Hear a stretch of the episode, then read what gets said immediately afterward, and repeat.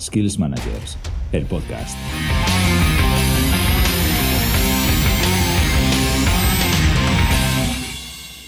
Si alguna vez te has encontrado ante la situación de elegir entre dos ofertas de trabajo, lo más probable es que te hayas decidido por aquella en la que los entrevistadores te dieron una mejor impresión.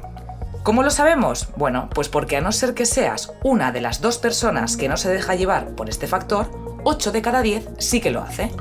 Y elige la oferta con los reclutadores que le han parecido más serios y profesionales. ¿Reclutadores? O sea, ¿para alistarse al ejército? No, Ah, no tiene nada que ver. vale, vale. El perfil de reclutador es el encargado de seleccionar el mejor talento o profesional para tu, para tu empresa. En el podcast de hoy, Tania Grande, profesional de recursos humanos con más de 5.000 entrevistas a sus espaldas, nos va a contar cómo hacer un proceso de selección profesional. Nos desvelará esos errores más comunes que son los que tenemos que evitar y que tenemos que tener en cuenta si contratamos a un millennial. Además, como en todos nuestros podcasts, te vamos a presentar algunos de nuestros skills Ajá. y te contaremos qué no te puedes perder sobre el mundo del marketing y la comunicación audiovisual. Bueno, y por supuesto, Chusé, compartirás con nosotros, por Claro favor, esos consejos si nos hemos decidido a lanzar un podcast. Eso será al final. Perfecto. Estarás de acuerdo conmigo, Laura, en que el equipo humano es lo más importante de una empresa. De hecho, es lo que más nos puede diferenciar de nuestra competencia. Estoy absolutamente de acuerdo contigo. Por eso, y sabiendo esto, es fundamental fijarnos en el proceso de selección como uno de los procesos más importantes que puede existir en una organización. Pero a veces no solo no prestamos atención, sino que el proceso de selección puede ser, no sé cómo decirte, como, como de andar por casa. Sí, sabes que Y esto, desde luego, puede generar consecuencias no previstas. Si estás pensando en contratar personal, Tania Grande, psicóloga orientada a la gestión del talento y el desarrollo de las personas, nos cuenta por dónde debemos empezar ese proceso de selección. Hola Laura, Chusé. Bueno, como veníamos diciendo, a la hora de hacer un buen proceso de selección de personal, eh, hay que tener en cuenta que debemos ser serios y profesionales. No sé si, mm, si os ha pasado que tenéis algún amigo que tiene alguna empresa y lo oís decir, ay, pues voy a contratar a este chico o a esta chica que parece maja. Bueno, pues si queremos hacer un proceso de selección serio y profesional, esto debe desaparecer. Hay que seguir un procedimiento. Entonces yo siempre recomiendo cuatro puntos. Eh, primero, escribir lo que necesitamos y por qué, eh, aunque sea en un papel o, en un Word. Es decir, ¿qué quiero conseguir con este puesto que necesita mi empresa? Segundo, eh, un plan de acción. ¿Lo hago yo porque tengo el conocimiento y los recursos o lo externalizo a una empresa? Tercero, involucrarte igual que te involucras en el desarrollo de negocio de tu empresa. Ten en cuenta que esa persona es la que puede hacer, mmm, bueno, pues muchas cosas a las que tú no vas a llegar. Y cuatro, cuando tomas la decisión debes estar muy convencido y saber que los mirlos blancos pocas veces existen. No, no existen los mirlos blancos, Tania. Por lo menos yo no he visto ninguno. Yo la verdad es que tampoco. Bueno, ya sabemos entonces que si queremos dar una impresión de profesionalidad y seriedad, seguir estos puntos puede resultar clave. Eso sí, si finalmente decides hacer un proceso de selección tú mismo sin uh -huh. externalizarlo, no caigas en los errores en los que cae todo el mundo. Mm, ¿Y cuáles son? Ah, Tania nos lo va a contar ahora mismo. Los errores que me suelo encontrar cuando las empresas hacen los procesos de selección por su cuenta y no tienen el conocimiento necesario es que, primero, no se preparan la entrevista ni el lugar en el que hacen la entrevista. Segundo, dejan hablar poco a la persona eh, que están entrevistando, hablan más de sí mismos, de su empresa y suelen hablar poco del proyecto, es decir, cuentan la historia, de dónde vienen, a dónde van, pero no cuentan el proyecto en concreto, que es lo que le interesa a la persona que viene a la entrevista. Eh, no suelen hablar de salario y yo siempre recomiendo que hay que tocar eh, las expectativas tanto motivacionales y de proyecto como de salario, que hay veces que nos da vergüenza como empresa.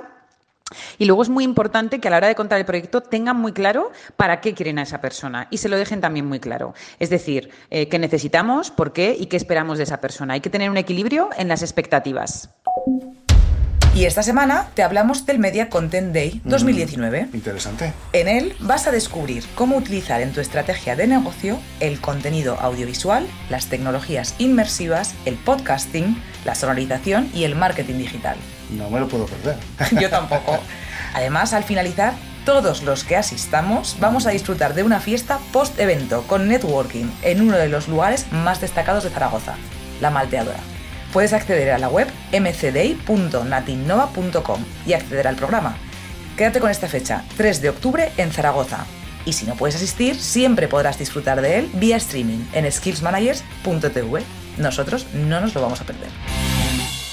Bueno, Laura, ¿a qué skillers vamos a presentar hoy? Es difícil ¿eh? elegir uno, Chusen, ya lo sabes, porque además solamente podemos presumir de nuestros skillers.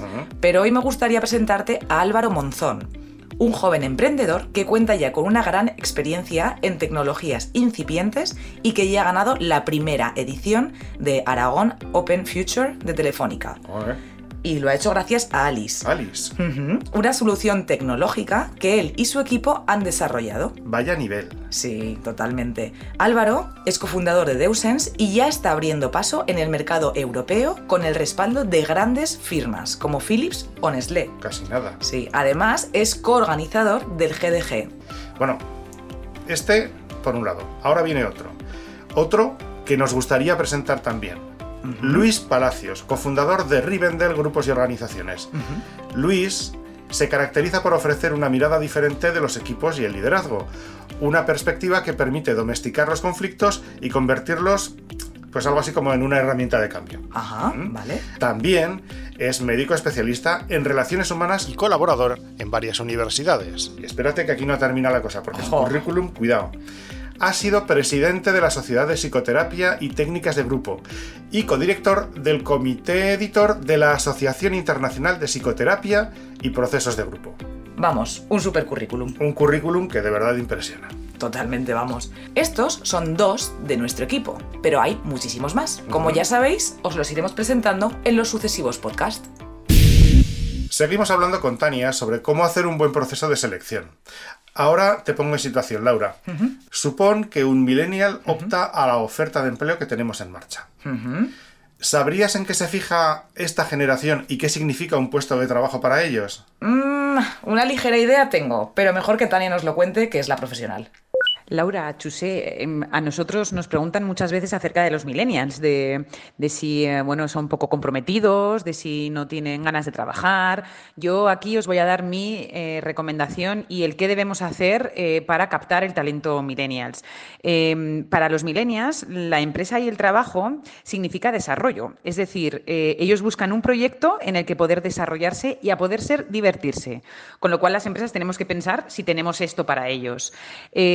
Eh, segundo, eh, ellos valoran muchísimo más el significado que tiene el trabajo y el tipo de sector para el que están trabajando antes que el salario.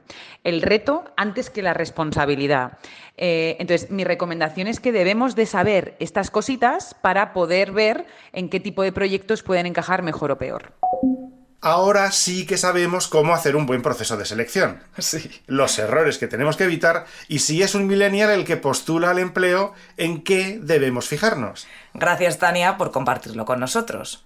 Pero si tú te has quedado con ganas de saber más, ya puedes disfrutar de la masterclass de Tania Grande. En skillsmanagers.tv, Chuse, ¿qué nos traes hoy en referencia al podcast? el podcast. Tú, como todos, los escuchamos con los oídos, ¿verdad? Sí, claro. Los oyentes de un podcast lo hacen normalmente por su contenido, pero no debemos olvidar la calidad sonora de nuestro trabajo. Algunos oyentes de podcast pueden ser más indulgentes con esto, pero si se tiene una buena calidad sonora, eh, el producto será mucho más, mucho más escuchable. Ajá, ¿vale? sí. Bien, aquí intervienen varios factores. Hoy te voy a hablar del ruido ambiente. Vale, a ver. Va a ser importante que busquemos un lugar silencioso para hacer esa interesante entrevista para nuestro podcast. Es mucho más fácil cambiar de ubicación y buscar un lugar silencioso que intentar eliminar el ruido mediante la edición. La elección de un buen micrófono también nos va a ayudar. No hace falta gastar mucho dinero, pero es importante elegir bien. Para comprobar que estamos haciendo bien este trabajo, este podcast, es escuchar tras la grabación y responderse a esta pregunta. ¿Escucharías esto? Deseando que nos cuentes más, Chuse, en las próximas entregas. Así haremos. Y hasta aquí hemos llegado. Nos escuchamos en el próximo podcast. Lleva tus habilidades profesionales a un nivel que marque la diferencia. Skills Managers, el podcast. Más información en skillsmanagers.tv.